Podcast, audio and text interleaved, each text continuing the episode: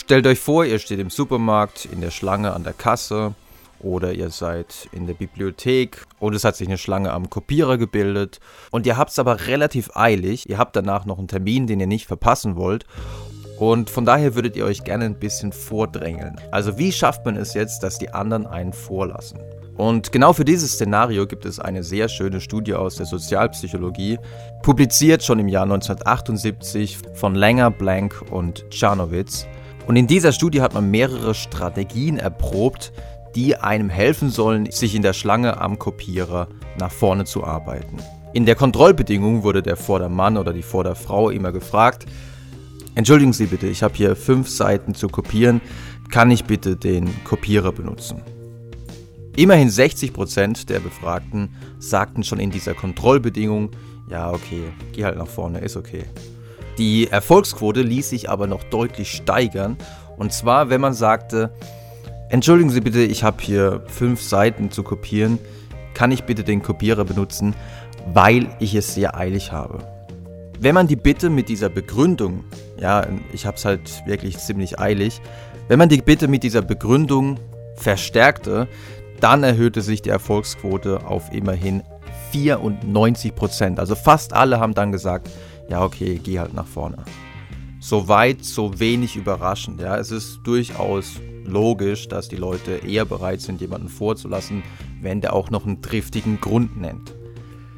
Wirklich überraschend war jedoch das Ergebnis der dritten Versuchsbedingung, in der man sagte, entschuldigen Sie bitte, ich habe hier fünf Kopien, kann ich bitte den Kopierer benutzen, weil ich ein paar Kopien machen muss. Also wirklich ziemlicher Nonsens. Ja, der will also nach vorne, weil er ein paar Kopien machen muss. Ja klar, ich stehe doch auch hier in der Reihe und möchte ein paar Kopien machen. Was ist denn das für ein Grund? Trotzdem war diese Begründung, diese Pseudo-Begründung erstaunlich erfolgreich. 93% sagten, ja, okay, du darfst nach vorne. Und das war also durchaus verblüffend. Ja? Da bringt jemand so einen fadenscheinigen Grund vor, der überhaupt keinen Sinn macht und trotzdem lassen ihm seine Mitmenschen den Vortritt. Also wie ist das zu erklären? Die Forscher sagen, wahrscheinlich ist es so, dass man sich hier zunutze macht, dass wir alle schon aufgrund unserer Erfahrungen gewisse Handlungsskripte, also Beschreibungen davon, wie bestimmte Situationen ablaufen, in unserem Kopf haben. Das heißt, wir haben auch ein automatisiertes Skript dafür, wie es in einer Supermarktschlange oder einer Schlange am Kopierer abläuft, wenn jemand nach vorne möchte. Wenn also jemand zu uns sagt, Entschuldigung, kann ich bitte nach vorne, weil bla bla bla dann hören wir vielleicht nur bewusst dieses Weil heraus und wissen aufgrund vorhergehender Erfahrungen, ja gut, jetzt kommt wahrscheinlich ein triftiger Grund. Und was er dann im Nachhinein wirklich sagt in diesem Begründungssatz, das wird von uns vielleicht gar nicht allzu bewusst verarbeitet. Zumindest nicht, wenn es nur um so eine Lappalie geht wie fünf Kopien. Ja, fünf Kopien sind ja durchaus schnell gemacht. Wie sieht es aber aus, wenn es nicht mehr um so eine Lappalie geht, sondern wenn jetzt jemand uns sagt, ja, Entschuldigung, ich habe hier 20 Seiten zu kopieren, ähm, würden Sie mich bitte vorlassen? Und auch das hat man in dieser Studie untersucht. Und es zeigte sich, wenn man dann diesen Pseudogrund vorbrachte, ja, ich habe hier 20 Seiten zu kopieren, könnte ich bitte den Kopierer benutzen, weil ich Kopien machen muss, dann war die Erfolgsquote nur noch so hoch wie in der Kontrollgruppe nämlich 24 Prozent.